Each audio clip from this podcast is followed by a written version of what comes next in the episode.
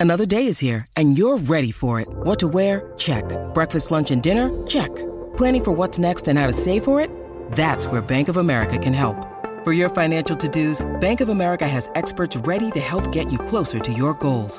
Get started at one of our local financial centers or 24-7 in our mobile banking app. Find a location near you at bankofamerica.com slash talk to us. What would you like the power to do? Mobile banking requires downloading the app and is only available for select devices. Message and data rates may apply. Bank of America and a member FDIC. When you need mealtime inspiration, it's worth shopping Kroger, where you'll find over 30,000 mouthwatering choices that excite your inner foodie. And no matter what tasty choice you make, you'll enjoy our everyday low prices, plus extra ways to save, like digital coupons worth over $600 each week. You can also save up to $1 off per gallon at the pump with fuel points. More savings and more inspiring flavors make shopping Kroger worth it every time. Kroger, fresh for everyone. Fuel restrictions apply. Hola, esto es New Books Network en español. Bienvenidas y bienvenidos a este nuevo episodio de New Books Network en español, la sección hispana de New Books Network. Esta entrevista cuenta con el apoyo del Semillero de Investigación en Literatura Latinoamericana SILAT de la Pontificia Universidad Javeriana de Colombia.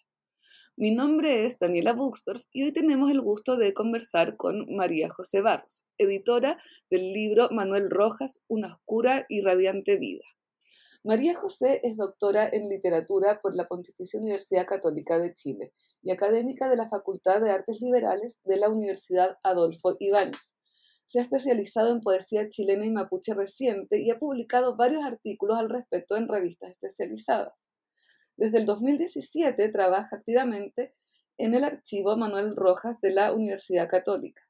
Realizó una investigación Fondesit sobre los cruces entre activismo, arte y descolonización en la producción de mujeres y actualmente tiene un nuevo Fondesit sobre errancia en Gabriela Mistral y Manuel Rojas.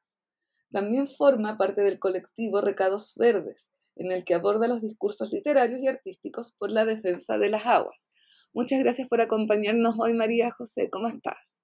Hola, Daniela. Muchas gracias a ti por la invitación. Muy contenta aquí de estar compartiendo con ustedes. Muchas gracias. El, libro que nos convoca hoy, ¿verdad? Es Manuel Rojas, Una oscura y radiante vida, editado por las ediciones de la Universidad Católica. Nos gustaría saber un poco sobre este libro. Eh, lo primero que nos llama la atención en la portada ya se hace una propuesta sobre nuevas lecturas y aproximaciones críticas a la obra de Manuel Rojas. Ojalá nos pudieras contar un poco de eso. Eh, sí, bueno, lo primero que quería decir que este libro eh, es un proyecto colaborativo que hicimos con Pia Gutiérrez, eh, colega y profesora de, literatura y de teatro en la católica, así que es un trabajo de las dos. Y bueno, este libro em, lo que busca de alguna manera es em, rastrear y visibilizar algunas lecturas que em, ponían de relieve otras facetas eh, sobre la obra de Manuel Rojas, más allá de lo que tradicionalmente nosotros lo conocemos, que tiene que ver con sus cuentos y con sus novelas.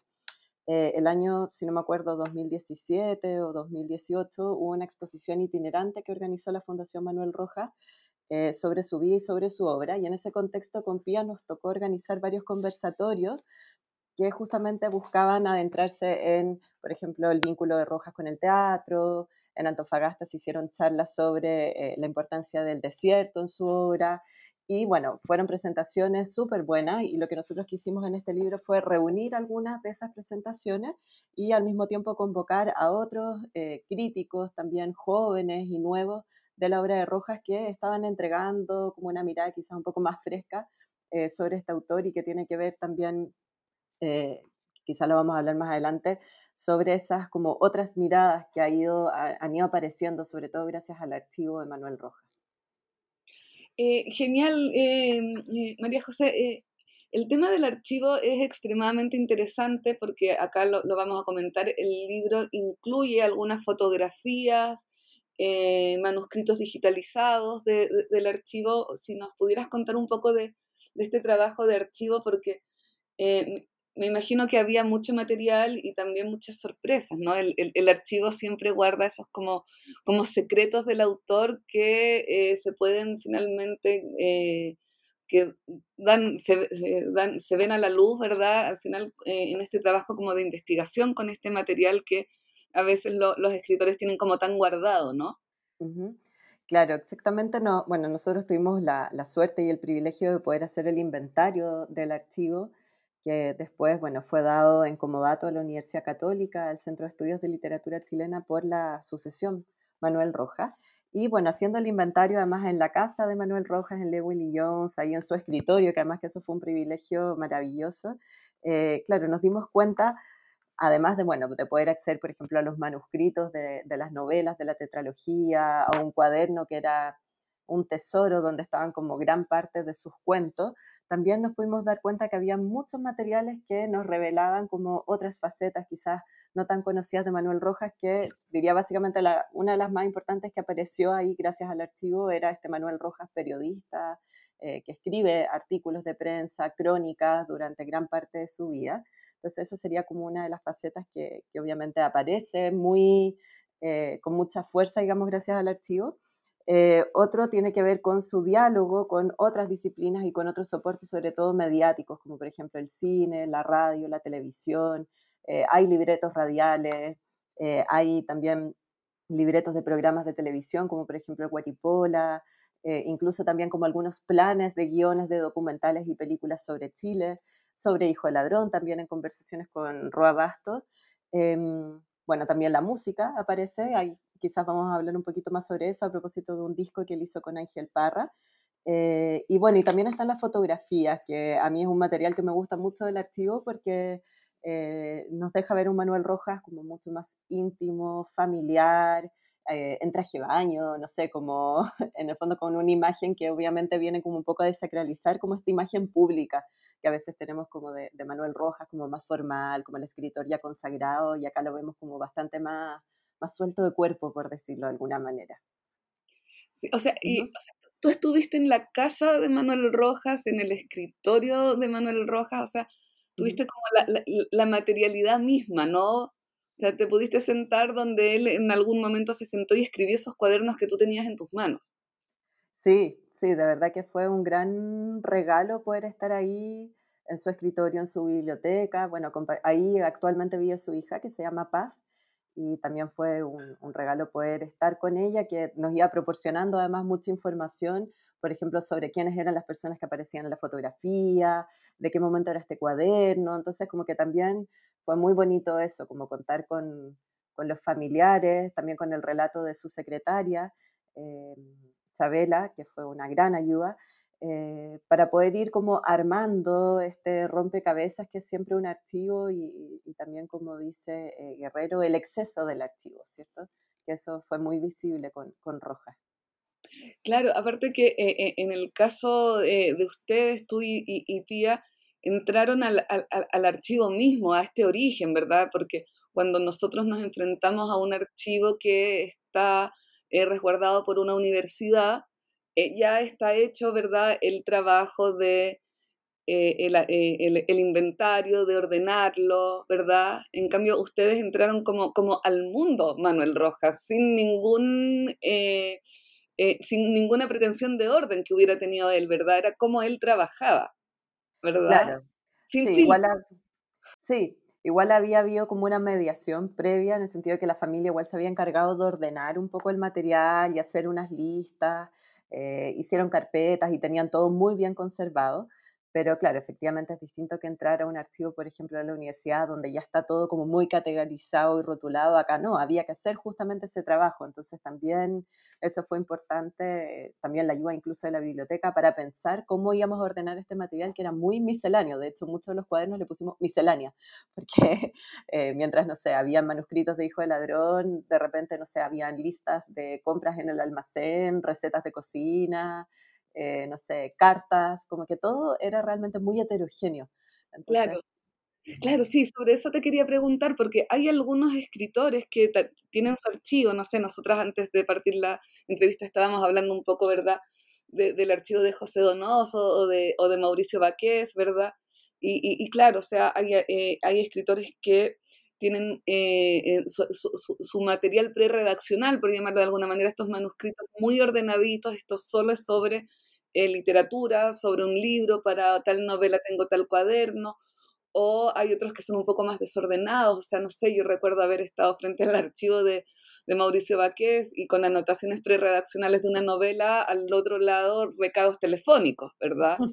Mientras que hay otros eh, eh, escritores que ordenan mucho más su, su, material. Te quería preguntar un poquito de eso, ¿no? Eh, ¿Cómo era el, el, el, orden o el desorden de, de, de Rojas? ¿no? Parece que no era tan ordenado, ¿no? O sea, claro, en los cuadernos propiamente tal uno podía ver que mezclaba siempre muchos temas distintos, o sea, habían eh, manuscritos de artículos de prensa, al mismo tiempo planes de novelas, eh, no sé, esto que te decía, listado de comidas, por ejemplo, eh, y en ese sentido, claro, los cuadernos son como bien heterogéneos, pero igual yo diría dentro de eso que en apariencia podría ser como quizás comillas caótico, medio desordenado, igual había un orden, o sea, él era muy prolijo como a la hora de escribir sus manuscritos eh, y ahí uno se da cuenta que Manuel Rojas realmente le importaba mucho reescribir, revisar una y otra vez sus textos. Eh, y entonces, por ejemplo, en los manuscritos de, la tetralogía uno ve que, no sé, escribía un fragmento eh, y después lo volvía a escribir de nuevo con las correcciones que él consideraba que era pertinente como incorporar. Ya no era tanto como de tachar, de escribir encima, sino que de volver a reescribir una y otra vez como los fragmentos hasta que quedaran bien, y en ese sentido era muy ordenado también y se notaba que era muy metódico. Fantástico. y una pregunta para eh, todos los que somos como fanáticos del archivo, ya que, y que nos ha tocado a veces, ¿cómo era la letra? Porque, no sé, a mí me ha tocado a veces algunas letras, no sé, eh, por ejemplo, en el archivo de Borges, Borges tenía una letra muy pequeñita, así que era como, no recuerdo bien que decía que era una letra como de gusano, eh, no sé, Dalmar o, Neruda que escribía con el lápiz con tinta verde. ¿Hay algo así como que, que, que te haya como llamado la atención de, de, esta, de estos manuscritos? O sea, bueno, yo diría que era una letra muy bonita realmente, pero igual había que aprender cómo a leerla. O sea, bueno, Chabela ahí, que era la, la secretaria de, de, Paz, fue una gran ayuda porque ella ya la manejaba al revés y al derecho. Y claro, y después de que yo fui ya leyendo varios manuscritos, obviamente como que ya supe leer con mayor facilidad y rapidez la letra, digamos. Pero es una letra muy bonita, redondita, diría yo, y, con distintos tipos de lápices, desde lápiz amina, grafito, azul, verde, en ese sentido como que no había una uniformidad, era como bastante libre. Ya, pero qué, qué, agrado eh, en el fondo eh, enfrentarse a una linda letra, ¿verdad? Ya, sí, era muy limpio, muy limpio también en su escritura. Ah, ya, y, y, la idea de, de, de, este material de archivo, ya vamos a volver al libro, que bueno, el libro tenemos que pensarlo también desde el archivo, ¿verdad? Sí, totalmente, sí. Perdona, la, la, idea en el fondo, este, este material de archivo ya está digitalizado para ser compartido, hay un libre acceso. Sí, hay un libre acceso, ya está digitalizado y subió a la web hace ya hartos años, no sé, yo tenía unos tres años por lo menos, todo esto gracias al trabajo del CELIT dirigido por Macarena Areco. Em, y esto, bueno, uno puede acceder desde la biblioteca UC. Perfecto. Eh, si uno pincha ahí como la parte de los archivos que están en la biblioteca, eh, aparecen todos los archivos que hay, ahí está el de Rojas y, y está todo muy ordenado y hay acceso a todo el material. Así que eso es una muy buena noticia. Sí, eso es súper bueno también para que nuestras auditoras y auditores sepan, ¿verdad?, quienes estén interesados en la investigación en torno a Manuel Rojas, ¿verdad? Que está disponible, ¿verdad? Exactamente. Sí. Y, eso también, claro, hay que agradecérselo a su familia y también al, Centro de Estudios Literarios de, la Universidad Católica, ¿no? Pero Exactamente, sí. porque, y al estar digitalizado, en, en, el fondo, hoy día no hay límite con, con, con, Manuel Rojas, ¿verdad? O sea, se puede investigar desde cualquier parte, ¿verdad? Literalmente desde cualquier parte del mundo, ¿no? Sí, o sea, esas son como, las como las maravillas, digamos, como del archivo y de cuando los materiales se digitalizan, que en el fondo permite que cualquier persona en lugar del mundo pueda acceder y, y pueda entrar como a escudriñar este material tan valioso, ¿cierto? Sí. Sí, no, el, el, qué alucinante que es este tema, ¿verdad?, del, del archivo, ¿no? Y bueno, volviendo al libro, ¿verdad? Eh, ustedes con Pía, ¿verdad? Eh, buscan esta, eh, eh, a partir del archivo, ¿no? Esta idea del diálogo con otras disciplinas, además de, de la literatura, ¿no? Ya, yo, estuve leyendo eh, algunos artículos y es muy interesante porque desde Manuel Rojas, desde que participa, ¿no? En una película de, de Jorge Dela, ¿no? ¿Verdad? ya hasta que escribe guiones, ¿no? O sea, podríamos pensar que es una persona como profesionalmente súper completa, ¿no? Eh, eh, en el fondo, incluso desde lo audiovisual, ¿verdad? Desde participar como actor hasta pensar, ¿no? En que puede ser guionista. Sí, o sea, bueno, de hecho, a propósito de, de, en el fondo, como de cómo el archivo puso en escena como esa inquietud y ese interés de Roja por el mundo audiovisual y como tú bien dices, a partir además de distintos roles, o sea, desde actor, guionista, em, incluso también ahí tratando de recaudar a ratos como fondos para poder financiar estos proyectos, muchos de ellos como finalmente frustrados. Em, eso, claro, aparece justamente con el archivo y eso ha dado a su vez eh, como resultado la escritura de investigaciones y de trabajos críticos, como por ejemplo el de Jorge Guerra, que salió hace, bastante, hace muy poquitos meses, yo tenía unos dos, tres meses, donde él se preocupa justamente de eh, cartografiar todos estos vínculos de Manuel Rojas con eh, las producciones como audiovisuales, eh, bueno, no solo con el cine y la televisión, bueno, sino también con la radio. no recuerdo ahora precisamente cuál era el título del libro, pero bueno, tiene que ver con la idea de las imágenes. entonces, bueno, eso es un tema. Y eh, ese material también aparece presente en nuestro libro, por ejemplo, en los artículos de, Luis Valenzuela, de Silvia Donoso, eh, donde ambos trabajan cómo el lenguaje del cine permea obviamente la narrativa de Roja, que eso es muy evidente a partir del uso cierto del montaje en Hijo de Ladrón, eh, y también, bueno, todos estos proyectos que te comentaba antes de hacer, por ejemplo, de Hijo Ladrón una película, que fue un proyecto que él incluso estuvo pensando en alianza con Roa Bastos y de eso se encarga, por ejemplo, Luis Valenzuela, o de las críticas de cine que hizo también Manuel Rojas, porque en el fondo, claro, fue actor, eh, comillas, un poco productor, guionista, pero eh, también fue una persona que, mm, que en el fondo trató de pensar eh, el cine desde una lectura como cultural y política, en el fondo. ¿Cuál era el aporte del cine como, nueva, como nuevo soporte artístico, comillas nuevo, digamos? Claro, o sea, y también tenemos en el fondo, en esta, eh, eh, también un poco, ¿no? Este Manuel Rojas espectador, ¿no? Claro, totalmente, sí, sí. ¿No? Y, y, también, ¿verdad? Esta, me, me, llama la atención por el cómo se pueden ir renovando eh, ciertos formatos, porque él también participó en radioteatro, ¿verdad?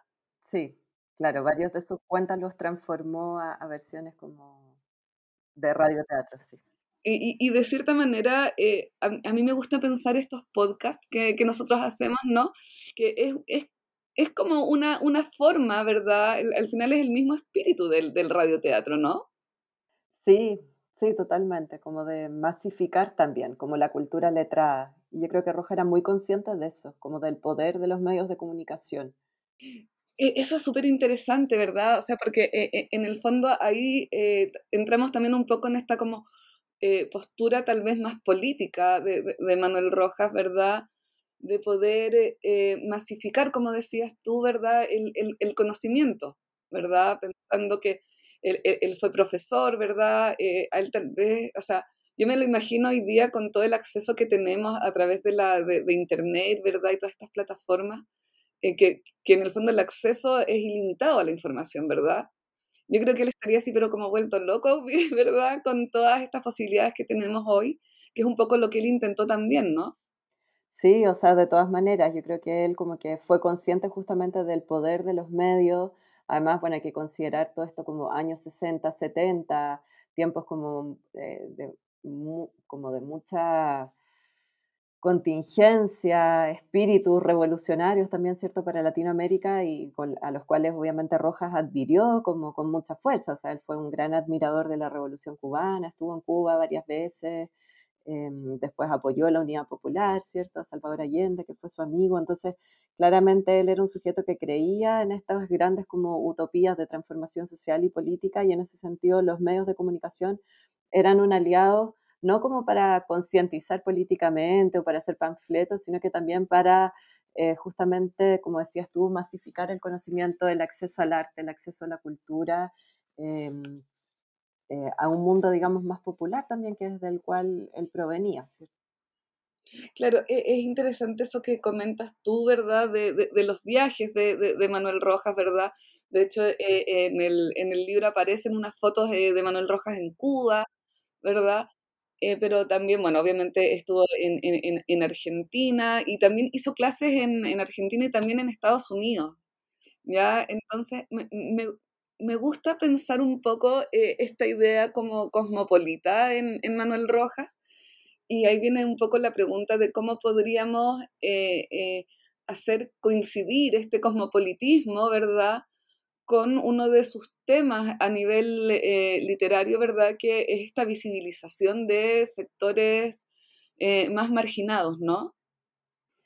Claro, bueno, a propósito como de los viajes y esto que dices tú como del cosmopolitismo de Rojas, eh, bueno, yo iría, hay una entrevista muy buena que le hizo Julio Guasi como un tiempo antes de, de- de morir, yo creo, unos años antes o el mismo año, no recuerdo exacta la fecha, pero él ahí como que se escribe, dice, yo soy un escritor chileno, nació en Buenos Aires, eh, y dice, pero en verdad yo me siento más bien latinoamericano, o sea, como que él en el fondo tenía como una identificación, sobre todo en ese momento que hablamos que era muy importante políticamente en los 60 y 70, como esta vocación latinoamericanista, eh, y dice, en verdad, el mundo es mi patria. Eh, y ahí explica también cómo en el fondo nunca le importaron y nunca tuvo apego a las fronteras, a los pasaportes, a los sellos burocráticos, que es un tema que va a aparecer, ¿cierto?, en Hijo de Ladrón, pero también en distintos escritos de él, eh, y que en el fondo ponen de relieve este Manuel Rojas que era como siempre más allá de cualquier frontera, de cualquier nacionalismo, que si bien se reconocía como un escritor chileno, al mismo tiempo sabía que había nacido en Buenos Aires y siempre le preguntaban como, bueno, pero usted es argentino, usted es chileno, y como que esa pregunta siempre también la respondía de forma ambivalente porque también no la acomodaban, yo creo, como esos rótulos nacionalistas estrechos. Eh, y en ese sentido creo yo que, que también viene su vínculo con los pájaros.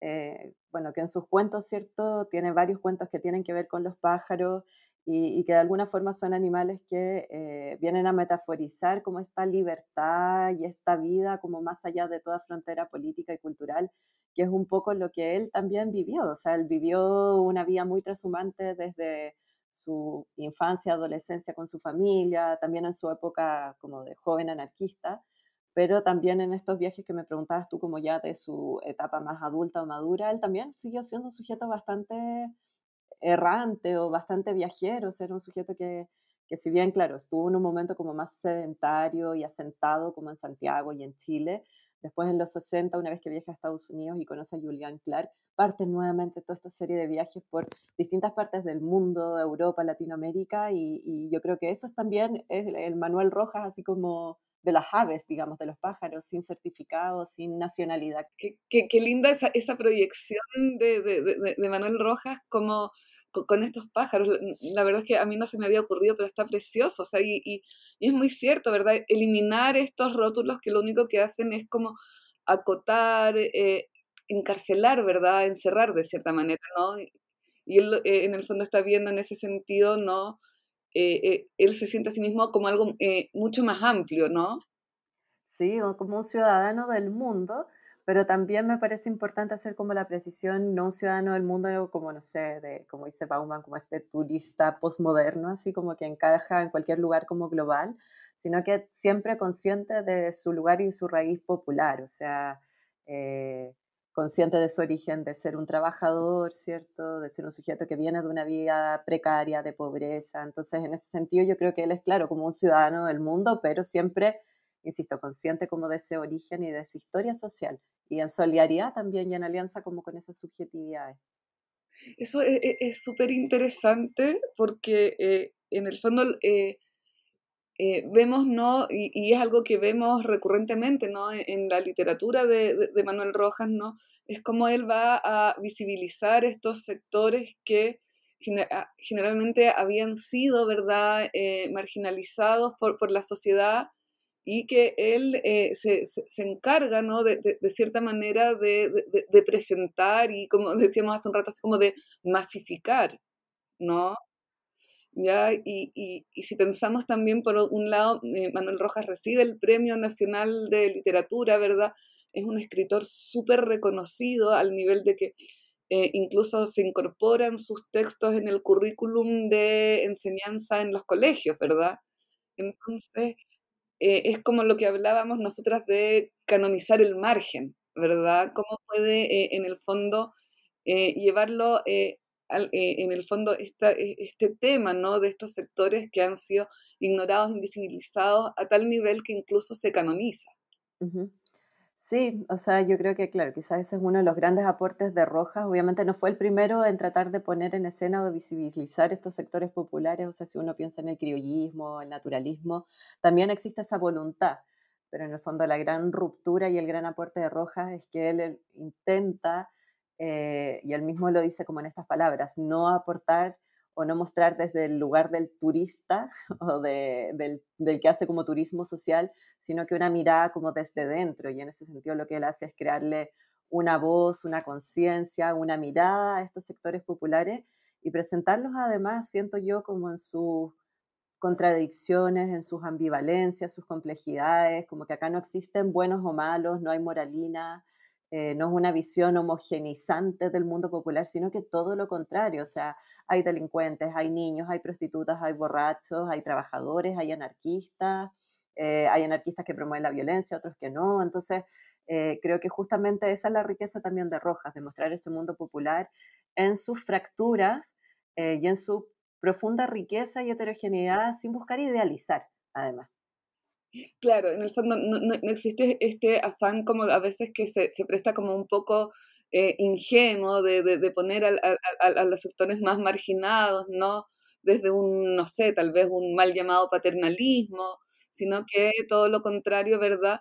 Desde eh, un protagonismo, desde presentarlo de, de, una manera fragmentada, heterogénea, ¿verdad? Eh, y evitando estas como, como grandes generalizaciones que se hacen, ¿no? Sí, yo diría como sujetos con agencia, porque también son sujetos que en el fondo toman sus decisiones, o sea, si bien están como constreñidos, eh, como por ciertas condiciones como económicas, políticas, sociales, son sujetos que al final igual tienen agencia y deciden qué vida tener, o sea, si uno piensa en Aniceto, en su vida como errante, cómo él se va formando eh, y cómo la vida lo va llevando a tomar ciertas decisiones, eh, como que eso yo creo que también tiene que ver con la agencia que tienen estos personajes, con la libertad, que es como uno de los grandes valores que, en el fondo van a nutrir eh, la narrativa y la visión del mundo también de Rojas.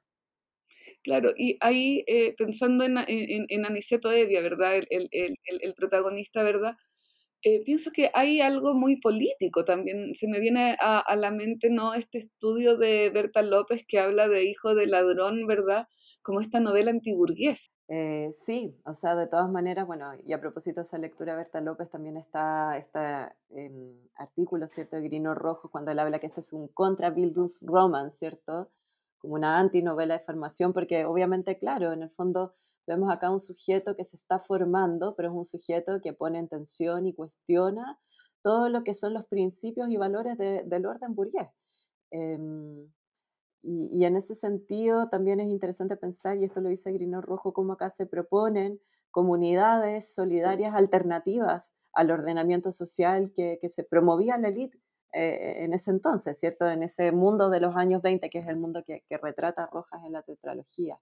Y quizás por eso también creo yo, como a veces cuando pienso por qué sigue leyendo Rojas hoy o por qué sigue siendo tan leído y reescrito desde otros soportes, también tiene que ver con eso, porque en el fondo ese espíritu yo creo que es muy vigente y sigue identificando a muchos lectores hoy, eh, de cómo habitar desde otro tipo de, de sociedad, de comunidades, de formas de estar con otros. Claro, eh, eh, hay, un, hay un tema ahí, ¿verdad?, de, de, una pertenencia alternativa, por decirlo de alguna manera, ¿verdad? Totalmente, sí. Y, claro, eso hoy día, o sea, creo que sobre todo hoy que tenemos eh, una, una, sociedad, yo creo que cada, esto ya suena como cliché, pero una sociedad cada vez como más fragmentada, que no, nos cuesta, ¿verdad?, adherirnos a una causa, ¿verdad? Sin embargo, eh, Manuel Rojas logra construir eh, un sujeto con una identidad que no calza, y en el que en ese sentido hoy nos podemos ver reflejados, ¿no? Claro. Sí, pues que no calza, eh, como en el ordenamiento uno podría decir hegemónico, ¿cierto? Oficial, pero que va a buscar entonces construir su propio espacio y su propia forma de, entender lo común. Eh, y en ese sentido yo creo que es una obra que nos invita mucho a pensar hoy con respecto a lo que está pasando en Chile, bueno, en otros lugares del mundo también, cómo, cómo volver a pensarnos desde lo colectivo, desde la comunidad, qué tipo de vínculos, eh, de relaciones queremos establecer, quiénes van a formar parte de esa comunidad, cómo nos vamos a relacionar. Eh, y claro, y para Roja ahí están como los principios también fundamentales del anarquismo, de la fraternidad, la horizontalidad, ¿cierto? La solidaridad, bueno, también hay un tema igual de género que también podemos conversar, porque gran parte de estas como pequeñas comunidades que va formando, por ejemplo, Aniceto o personajes de otros cuentos, son en general más bien masculinas, ¿cierto? Y ahí hay como un debe, uno podría ser de rojas, pero que se entiende obviamente por el momento en cual él escribe, como que no le podemos pedir que haya sido como un sujeto, eh, no sé, adelantado, digamos, en términos como de las visiones de género, el feminismo, ¿cierto? pero aún así él proyecta y entrega eh, formas de pensar lo común que, yo creo que tienen mucho que decirnos hoy. Claro, o sea, pensar esas comunidades alternativas a lo que hoy día está como institucionalizado, no sé, estoy pensando desde incluso algunas comunidades que hay en, edificios acá en Santiago, ¿verdad? Que tienen eh, en el jardín su propia huerta, ¿verdad? donde pueden, ¿verdad?, eh, cultivar algunos, eh, algunos vegetales, ¿verdad? O sea, en el fondo no es necesariamente pensarlo desde la AMPA, desde lo delictual. o sea, yo creo que la invitación de Manuel Rojas es mucho más amplia que eso y hoy día lo podemos ver. O sea, cuando vemos iniciativas como el comercio justo, eh, yo creo que algo hay ahí que, que, nos hace ese clic con, con Manuel Rojas.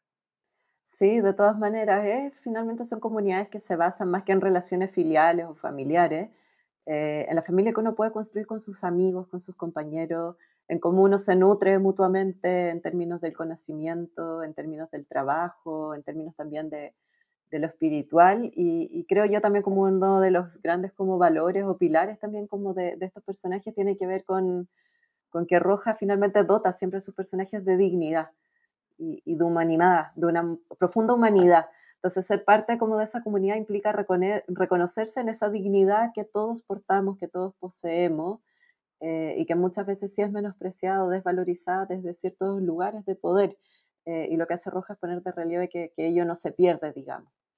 Claro, en el fondo eh, está esta idea como, no sé, como tal vez un poco de, de a ver, lo voy a decir, no quiero que suene extraño, pero estas como comunidades más eh, unidas por alguna ideología, no necesariamente política, puede ser una ideología, o como lo, que hablamos de ideologías tal vez más ecológicas, ¿no? ¿Verdad? Eh, eh, y, en ese sentido yo creo que el, tema de la dignidad que, que rescatas tú es súper importante, ¿verdad? Porque es una manera distinta de hacer las cosas, ¿verdad? Que en el fondo el, eh, Manuel Rojas como que nos saca un poco de estas categorías binarias en las que generalmente caemos, ¿verdad? ¿Ya? Y, desestabiliza, ¿verdad? O sea, por ejemplo, no sé, voy a caer tal vez en un ejemplo un poco burdo, pero el delincuente, pero el delincuente también tiene una profundidad que no lo hace malo, ¿verdad? De por sí, y empezamos a, a romper categorías, que es como lo mismo que él hace con él mismo, ¿verdad? ¿Ya? Entonces hace estas como construcciones mucho más complejas. Sí, complejas, ambivalentes, que desarman y desestructuran cualquier prejuicio. O sea, no por nada la novela, no sé, se llama Hijo de Ladrón, o sea, el hijo de ladrón que uno esperaría que fuera también ladrón. Bueno, eso no ocurre.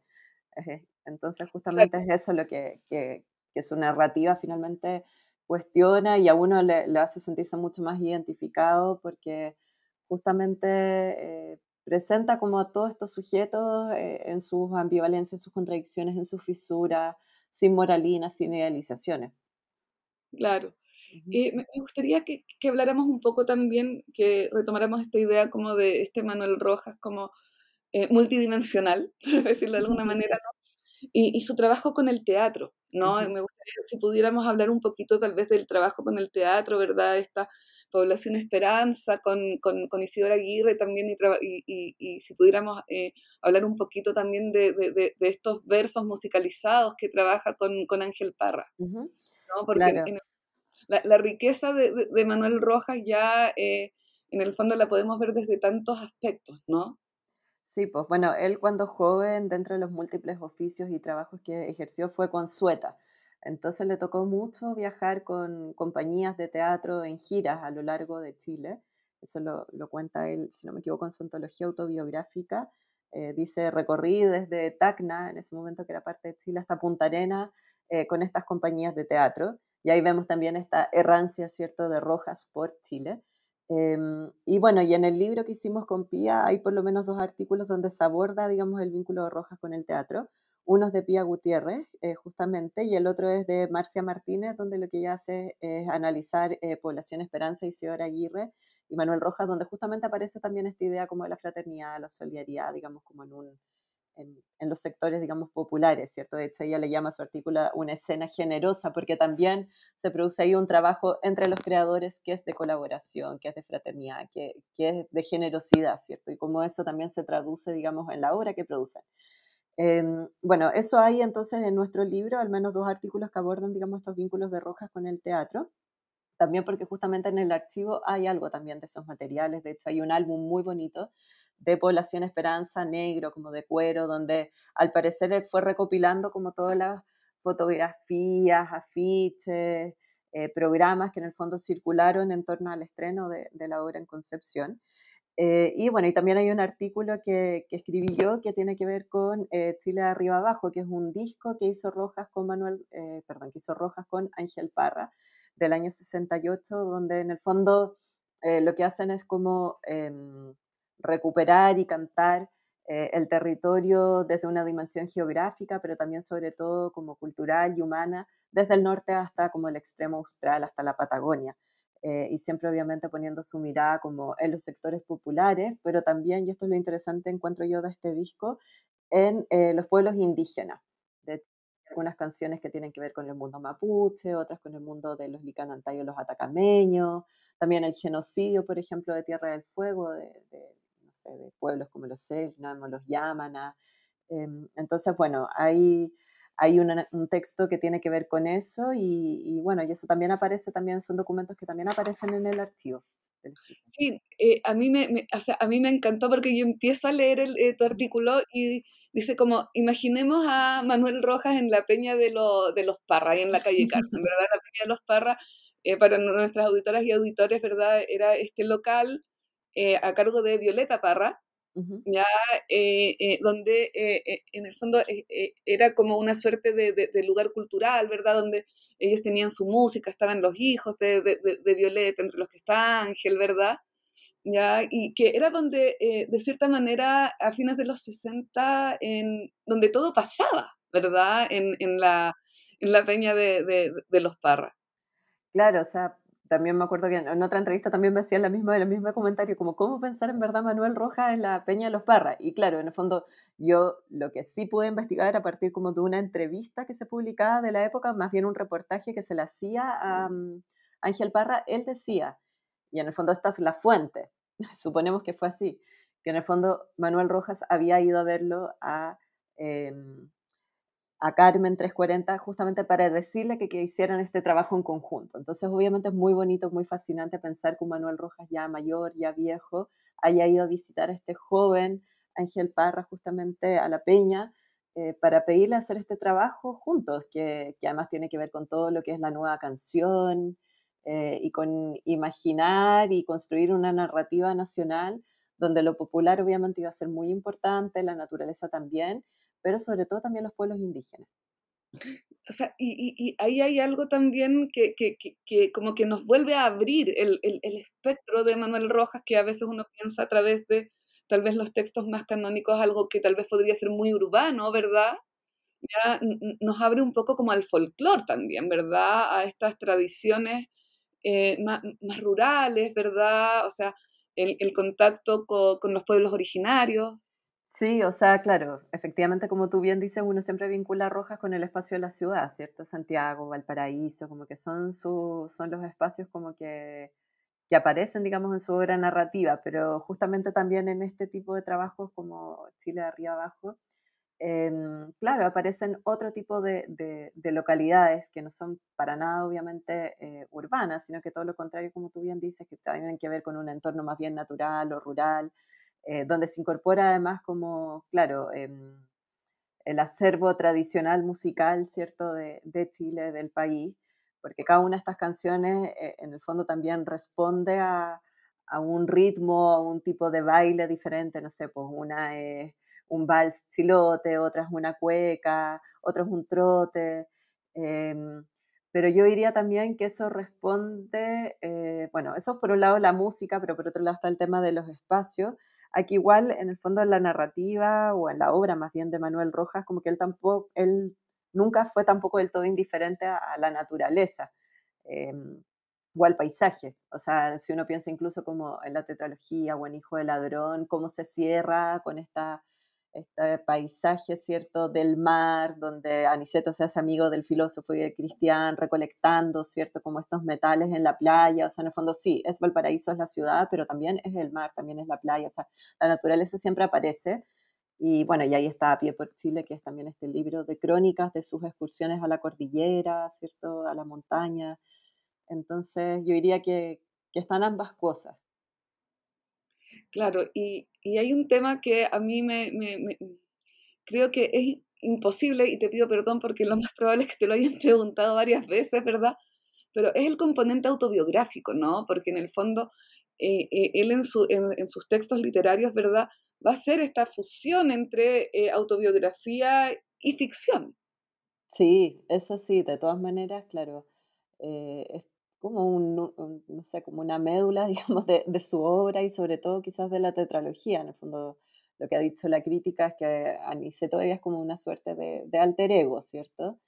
Eh, y yo creo que trabaja muy bien, quizás no tanto como del concepto de la autobiografía, pero sí desde cuál es el lugar de enunciación que se construye y desde dónde se escribe la historia de Aniceto slash Manuel Roja, es Ignacio Álvarez en, Em, creo que tiene un estudio, no recuerdo ahora cómo, eh, cómo se llama su libro, este de, que es sobre narrativa chilena.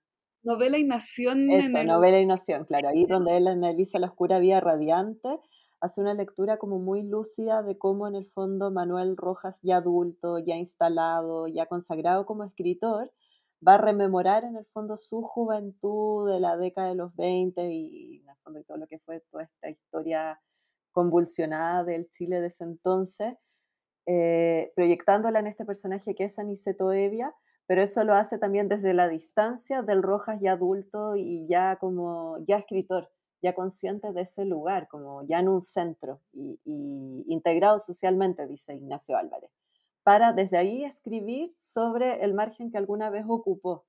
Eh, entonces es interesante también como esa fisura y esa distancia desde la cual se escribe y se ficcionaliza como su propia vida, digamos.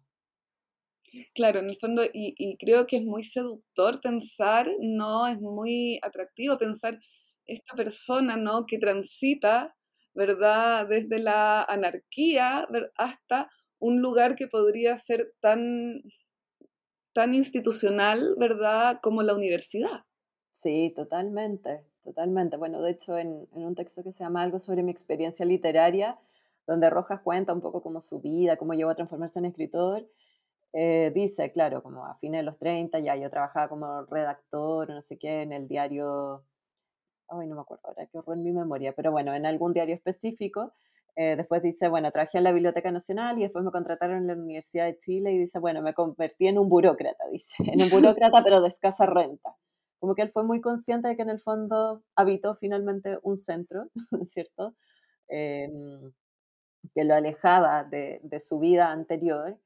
Eh, y también en A Pie por Chile, en esas crónicas que eh, hay una que se llama, claro, el que el Teo, es cierto, donde dice como, bueno, yo que vivo en este barrio burgués, ¿cierto? Como que él sabe que, que está viviendo como en un lugar que quizás no hubiese sido el suyo, digamos, pero ahora sí lo es. Entonces creo que también es interesante eso, como la libertad que él tiene de habitar y de transitar por distintos espacios sin perder también como su, su identidad y quién era. O sea, creo que eso nunca estuvo en juego. Y sin renegar, ¿verdad? Nunca, jamás, claro. Claro, y, eso eh, eh, eh, es muy rico, ¿verdad? Porque uno pensaría, pero ¿cómo? de Aniceto Evia, por decirlo de alguna manera tal vez un poco brusca, ¿verdad? A la universidad, a habitar el barrio burgués, ¿verdad? Pero él pareciera que lo, lo, lo, asimila, lo, lo absorbe, ¿verdad? Y como hace un ratito decíamos, ¿verdad? Que en el fondo eh, Manuel Rojas va a desestabilizar todas estas categorías, todos estos rótulos, en él mismo también lo hace, ¿verdad? Y en él pareciera que puede vivir este eh, inicial, em, tal vez eh, anarquista, con este nuevo burgués, ¿verdad? Y, como que, y, sin conflicto mediante, ¿no? O sea, yo creo que hay mucho conflicto. ¿Ah, sí? O sea, yo creo que hay conflicto de todas maneras, pero justamente yo creo que eso es importante, que el conflicto haya existido para nunca negar, para nunca olvidar, digamos, y para evitar este lugar, pero siempre con cierto desacomodo, con cierta tensión, eh, y como también, bueno, entendiendo que eso le reporta muchos, como comillas, beneficios, ¿cierto? Pero también siempre le va a producir, yo creo, una tensión y una contradicción estar ahí. Eh, y bueno, y a propósito de eso, y como volviendo quizá un poquito al libro, por ejemplo, hay un texto muy interesante de Pablo Concha que es sobre el periodo en que Manuel Rojas fue masón, y ahí él justamente habla como cuando ya está como en esta vida como ya más asentada, como un orden social, institucionalizado, etcétera, él también fue gestando redes sociales que lo ubicaron en una clase social que era distinta a la de él. Y ahí entra entonces su vínculo con la masonería, el hecho de haber sido miembro y parte del directorio, por ejemplo, del Club Andino. Todo esto lo, investiga con también un gran trabajo de archivo Pablo Concha y, en el fondo lo que él hace es demostrar eh, cómo también su camino como escritor, su profesionalización como escritor, implicó también hacerse un camino dentro de eh, la sociedad chilena, dentro de las redes como sociales, ¿cierto? Eh, también conquistar el campo cultural implicaba eh, pegarse un poco como esos saltos. Em, entonces eso también es, importante. Y yo creo que, claro, hay acomodos, pero nunca dejan de haber tensiones. Claro, eh, eh, y, en el fondo yo creo que en ese sentido el, libro tuyo con, con Pía, ¿verdad? Es una tremenda invitación, ¿verdad? Para conocer estas otras facetas tal vez no tan conocidas, ¿verdad? De, de Manuel Rojas. Exactamente. Sí, así que quedan todos muy invitados a eh, conocer este libro que, bueno, fue publicado por Ediciones UC. Se encuentra disponible también en versión digital, así que para los que viven lejos y quisieran leerlo, existe la oportunidad de leerlo eh, por esa vía. Te lo agradezco mucho, María José. Em, quisiera agradecerte tu tiempo por acompañarnos hoy. Eh, y por eh, esta conversación que nos da muchas eh, nuevas luces, ¿verdad?, para adentrarnos en la obra de Manuel Rojas. Muchas gracias a ti, Daniela. Un gusto, como siempre, conversar y compartir. Muchas gracias, María José. nos despedimos entonces. Muchas gracias a nuestras auditoras y auditores por escuchar New Books en Literatura y Estudios Culturales, un podcast de New Books Network. Muchas gracias.